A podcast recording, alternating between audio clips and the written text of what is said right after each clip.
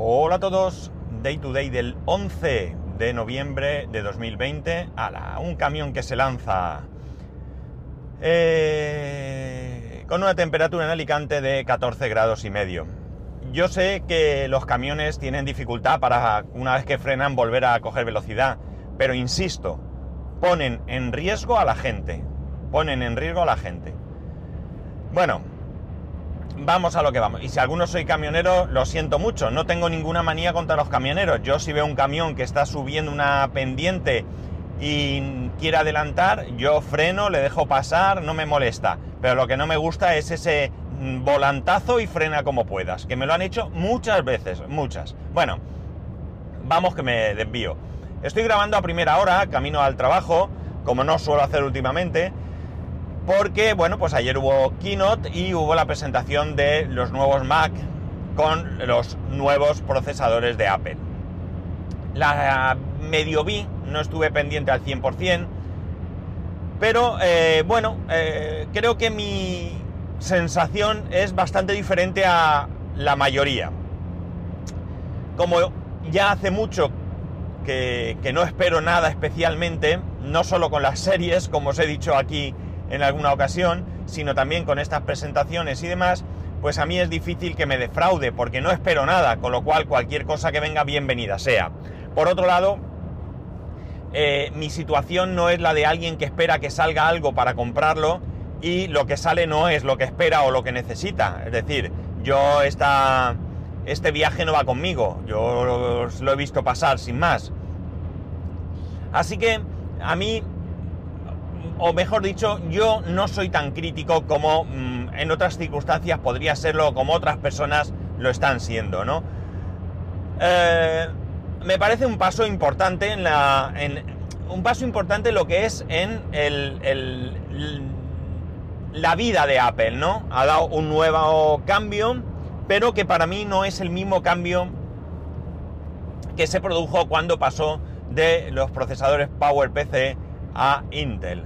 Y no es lo mismo porque eh, la, apuesta por Intel entonces no era tan arriesgada, aunque conllevase su dificultad, que, bueno, creo que la sensación que tengo es que supieron resolver bastante bien. Y no es la misma porque ahora no pasan a unos procesadores que estén ya asentados, que sean conocidos, que estén en funcionamiento, que no sé, eh, que hubieran pasado de Intel a AMD, por ejemplo, ¿no? Estamos hablando de un procesador que por primera vez van a poner en un ordenador, eh, que es cierto que Apple tiene mucha experiencia con procesadores, eh, los procesadores de los iPhone, de los iPad, etcétera, son grandes procesadores, pero que vamos a ver cómo se comportan en un equipo. Ellos han hecho alusión a la velocidad de, de los Mac, en principio, esa forma de decir las cosas que no te lo digo todo, pero te digo algo, ¿no? Eh, tres veces más rápido, pero se quedan ahí. Parece ser, por lo que he leído en algún sitio, en un grupo, en el grupo eh, Adictos al Mac, que eh, esta comparativa es frente a un Intel i3, ¿no?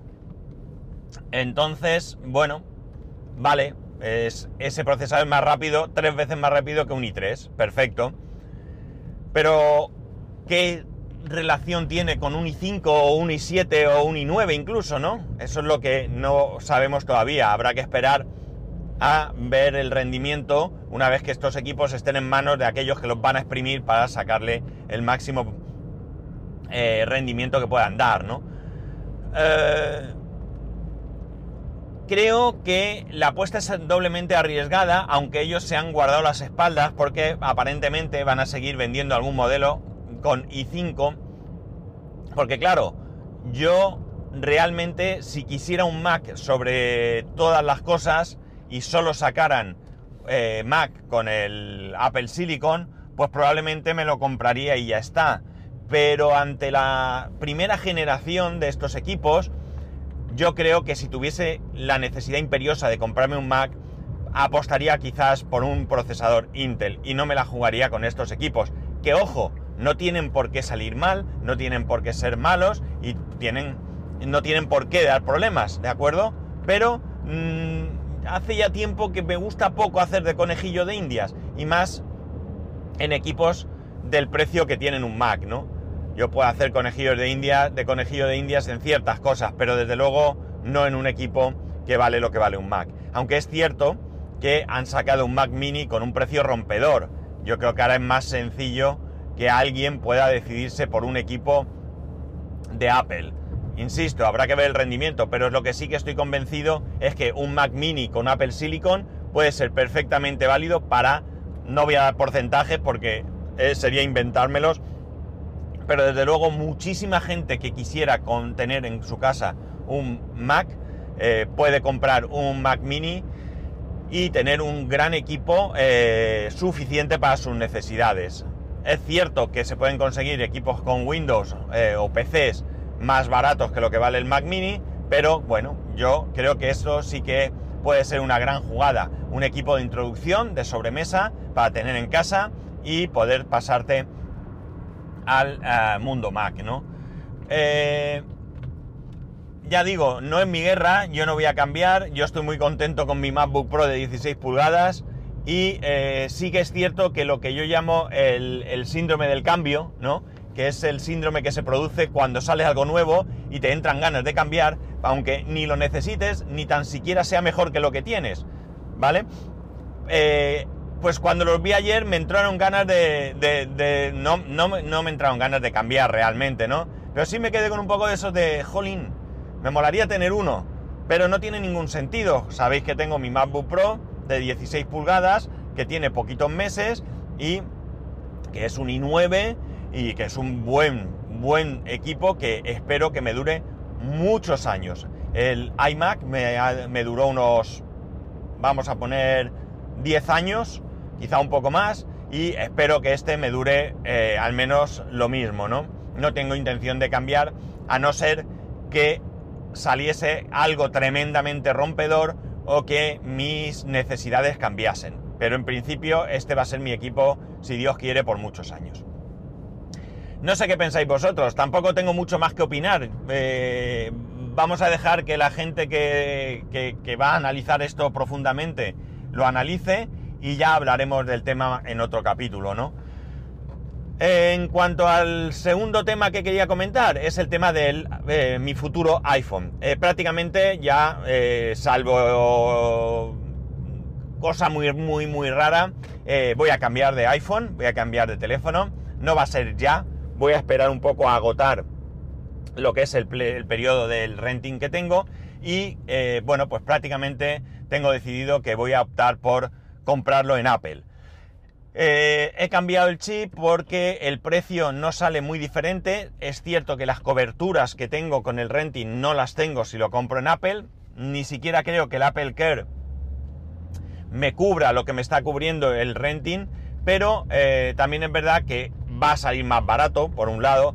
Y por otro lado, este año pues hemos perdido esa opción de heredar. Mi mujer tiene el iPhone 6S Plus que aunque entró dentro del programa aquel de cambio de batería y bueno, pues por la situación que ocurrió, que ya, ya os comenté en un capítulo que podéis eh, buscar si queréis, eh, le cambiaron el teléfono entero, la batería le dura muy poco. Y cuando digo muy poco, hablo muy poco, es decir, ella se despierta por la mañana y pese a que lo use mucho, que lo va a usar prácticamente mirando por internet, porque ahora mismo es lo que le ocupa mucho tiempo de, ocio, ver cosas para la casa y todo esto, pues eh, bueno, eh, antes de mediodía ya tiene que volver a cargarlo, con lo cual evidentemente la batería está bastante mal.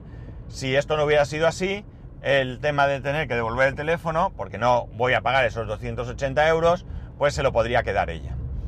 Después de mirar, yo siempre he tenido en mente la idea del Pro, del eh, Pro sin Max, ¿no? Creo que el Pro Max es muy grande y no quiero una pantalla tan grande. Prefiero un poco más contenido, más cómodo. Pero después de estar mirando, hoy esta mañana con mi mujer hemos estado mirando, de hecho yo eh, voy a financiarlo, eh, está a, a 0 euros de interés y bueno, pues si puedo financiarlo sin que me cueste dinero, pues me parece una opción mucho más interesante que soltar los moniatos de golpe, ¿no? Y la cuestión está en que eh, esta mañana mirando con mi mujer hemos, eh, he llegado a la conclusión, o hemos llegado conjuntamente a la conclusión, de que me voy a olvidar del Pro. Mi teléfono va a ser el iPhone 12. Cuando Milcar contó que se iba a comprar el 12 en vez del Pro, yo dije, mmm, no puede ser, no, no, no lo veo. Pero claro, también es verdad que yo ni siquiera había estado mirando características y demás. Viendo las características, en principio, solo es un tema de cámara. Es verdad que tiene el, escáner LIDAR S, pero al final me pregunto, ¿cuántas veces voy a utilizar yo el LIDAR S? ¿Y cuántas veces voy a necesitar una cámara tan potente como la que tiene el Pro? Pues no va a justificar esos 200 euros de diferencia. Que es verdad que si lo financio, a ver un segundo que abre la puerta, la barrera, son simplemente 10 euros al mes. Pero es que ya aquello de pagar por pagar se me ha quitado ya no tengo yo ese ansia de pagar por pagar.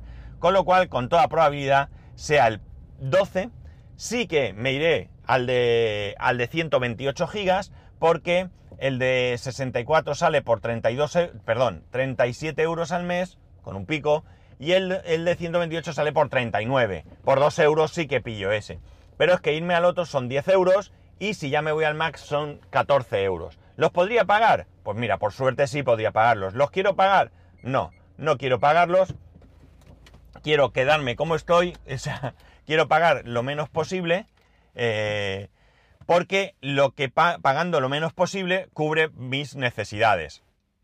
Insisto, podía coger incluso el de 64. He tenido problemas de espacio en el teléfono, los he solventado porque al final era que todos los episodios que voy grabando no los voy borrando y ocupaban muchísimo sitio he borrado todas aquellas fotos que ya no, no me interesaban y al final se me ha quedado, y aplicaciones también que no necesitaba, y al final se me ha quedado mucho espacio suficiente. Pero ya puestos, insisto, por dos euros, espera que me va a dar un compañero un golpe. No, hablando por teléfono le voy a reñir ahora al salir. Pues bueno, la cuestión está en que, eh, pues casi con toda probabilidad, si no cambia nada, va a ser el, iPhone 12 y eh, bueno, pues eh, será el mes que viene, diciembre, que es cuando me cumple el plazo.